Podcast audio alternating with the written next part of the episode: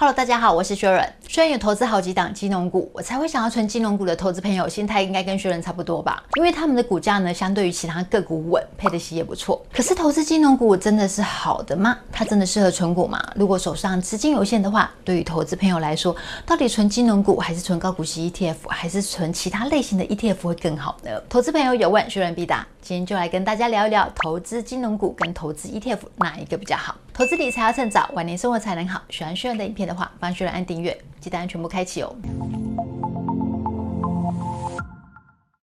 薛润最早投资的金融股呢，是玉山金，应该有投资十年了吧？我那时候会想要投资它呢，是因为玉山金它的股价不高，每年配息再加上配股，哇，换算下来的殖利率其实很吸引人。薛润投资玉山金呢，到现在为止的报酬呢，大约有两百趴左右。之后呢，我又再陆续有投资，像是和库金啊、永丰金。薛润投资金融股可以说是每投必胜啊。最后一次投资金融股呢，是投资国泰金，可是我却在国泰金上面呢跌了一个跤。有兴趣的投资朋友可以看薛润这支影片哦。薛润有投资金融股的经验。所以很能够体会投资金融股投资朋友的心情啊，会想要投资他们呢，那是因为股价相对稳，而且呢，它配息也不错。你看换算下来的殖利率，哇，比定存好太多了。特别是如果有配股的时候，哇，那个息呀、啊，真是可口。虽然这几年投资 ETF 之后呢，我在心境上有很大的改变，所以这支影片想要跟大家聊一聊我在投资金融股跟 ETF 之后的一个实际经验，跟大家分享，哎，怎么样做选择可能会更好。虽然提醒，这是我个人的经验分享哦，我没有任何的推荐，而且投资。也没有标准答案，找到适合投资朋友，能够让你们赚到钱的，都是好的产品、好的方法。不过我们频道还是认为说，杠杆性的商品不适合一般的投资朋友。希望这支影片对于正在面临抉择说，哎，到底是要选择金融股，还是高股息 ETF，还是其他类型 ETF，到底怎么选？目前有选择障碍的朋友，希望对你们有帮助哦。我们先回到过去，讲一段小小的历史。二零二一年金融股的获利普遍都不错，可以预期呢，在二零二二年会配发出不错的戏。在市场资金的推波助澜，还有投资人的殷殷期盼下，这段时间金融股的股价大涨啊，大家可以看。一下金融股指数的线图，在二零二一年下半年呢、哦，晚上一直涨，涨到二零二二年的四月底左右。虽然跟大多数的投资朋友一样，也在这段时间呢进场投资金融股。我那时候会想要投资国泰金，是因为那时候我很近距离、很频繁的接触到一个有违我平常的选股方式的投资方法，就是只看三年线，然后预估当年度的配息就进场买。这对薛润来说是一个蛮短线的投资，因为只看当年度的配息就进场买，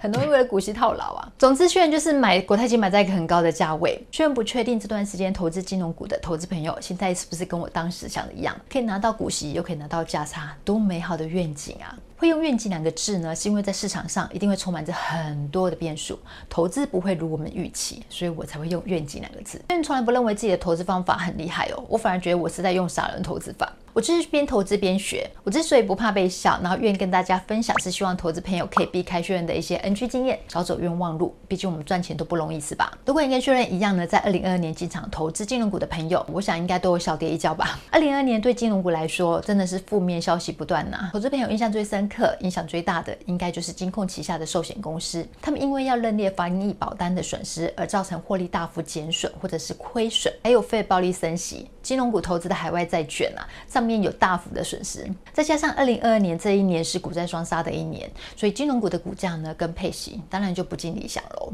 就算二零二三年金融股已经公布全年的自结损益了，大多数的金融股表现都不错。金融股真的适合存吗？如果只有一笔钱的话，存其他 ETF 效益会不会更好呢？薛润就用自己的例子来跟大家分享。毕竟总要有人愿意赤裸裸跟大家分享，大家才会有感觉嘛。薛润在二零二二年一月十九号哦，买国泰金买在六十六元这么高的价格。好，那我就以这一天作为基准。列了几档金融股跟 ETF，我们来看看，如果呢都在这一天用收盘价买进，那两年后，也就在二零二四年一月十九号我们卖出，结果会怎么样？我们的计算方式呢有算入二零二二年、二零二三年的股息。那如果是配股呢，为了方便计算，也为了让大家好理解，所以我们就用面额来计算。我们列了五档金融股，分别是国泰金、富邦金、玉山金、兆丰金跟合库金。我们在二零二二年一月十九号这天买进，那我们会扣掉两年的配息之后呢，我们在不加码投资的情况下，在二零二四年一月十九号卖出，结果会是怎么样？经过两年之后。呢，投资国泰金还是亏损了十八块，大概赔了近二十趴，有够惨的。富邦金呢大概亏了五趴。除了这两档之外，另外三档都有赚钱。投资兆丰金哇不错，我也赚了十五趴。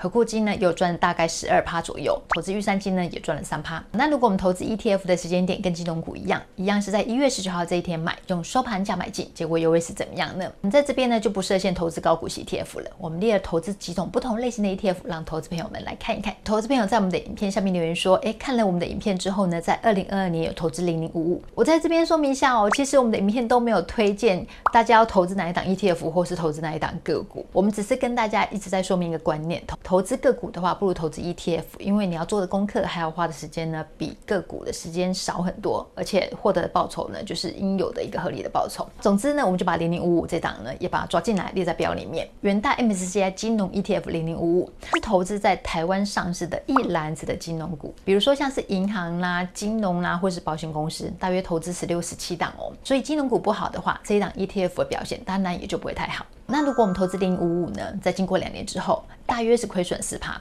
但这还是比投资国泰金来的好，是不是？这也是我们频道一直在提倡的一个观念。投资个股呢，其实就要看你的选股能力，还有要做的功课，要花的时间，要研究的事情，真的比投资 ETF 多很多。所以 ETF 真的还是比较适合一般的投资朋友。投资六档 ETF，投资零零五五呢，它亏损了差不多四趴；投资零零五零呢，也差不多是亏损四趴。除了这两档 ETF 之外呢，哎，其他都是赚钱的。赚最多的呢是零零七五七，它获利有高达四十趴。就算你投资零零七三呢，有三十一趴哦；投资零零八七八有二十五趴；投资零零五六呢，有二十三趴。大家看完投资金融股跟投资 ETF 表格之后，你有什么想法？你觉得啊，你看投资个股的跌幅比投资 ETF 高，但是你的报酬呢，却未必会赢过 ETF。与其这样子，为什么不投资 ETF 就好了呢？虽然过去呢是纯个股，这两年呢就开始投资 ETF 之后，我真心觉得 ETF 是一个好的产品。投资 ETF 要获利真的很简单。第一个，选对标的。如果你不知道怎么选，你就选市值型 ETF 或是高股息 ETF。如果你熟悉某一个产业，你知道它未来的发展怎样，你就可以投资这个产业的 ETF，比如说是半导体 ETF 啦等等。那接着呢，你就用定期定额，再逢低加码、逢低布局，勇敢的进场布局，这样就好了啦。其实你不用看盘，想要获利就这么简单，就这么轻松。一般投资朋友啊，投资 ETF 不会获利呢，大概有两个原因。第一个呢，就是没有耐心；第二个呢，就是没有逢低加码。有没有说中你的心声呢？二零二二年的时候呢，学员在国泰金很高的价格呢，就大胆的买进去了。为什么？因为那年他公布说他要配出三点五元的高股息啊，所以你看我就是那种标准的贪图了股息赔了价差的例子。所以千万千万不要因为看了一年的股息很高，所以就进场买，很容易就像学员这样子。我就是一个血淋淋的例子啊。如果有人跟我们说没关系，存股就是不要卖。你就领股息就好了，你千万不要相信这样的话。为什么？因为钱亏了就是亏了。你不要想说，哎，我就领股息，领个十年之后我就摊平了。千万不要用这种话来安慰自己，这个逻辑很奇怪。第一个。因为我们领的股息本来就是我们应该有的，我们投资其他个股或是其他 ETF 一样会有息。第二个，如果这笔钱呢，你改投资其他商品，可能效益会更高。比如说你改投资像是零零七五七、零零七一三、零零八七八或是零零五六，那这样子呢，应该可以让你的总亏损减少。所以希望这集影片呢，能够带给投资朋有的三个投资小锦囊是：第一个，你不要为了一年的高股息就进场投资，你小心赚了股息赔了价差。虽然投资的国泰金就是一个例子。这个投资个股呢，要考验选股能力，要做的功课呢，还有要研究的事情比 ETF 多很多，而且投资个股，它的跌幅可能大于 ETF，但涨幅却未必会赢 ETF。与其这样，倒不如投资 ETF，是不是？第三个资金会有效益的问题，如果投资的标的不 OK，都可以预期它可能是一笔长期看涨的投资。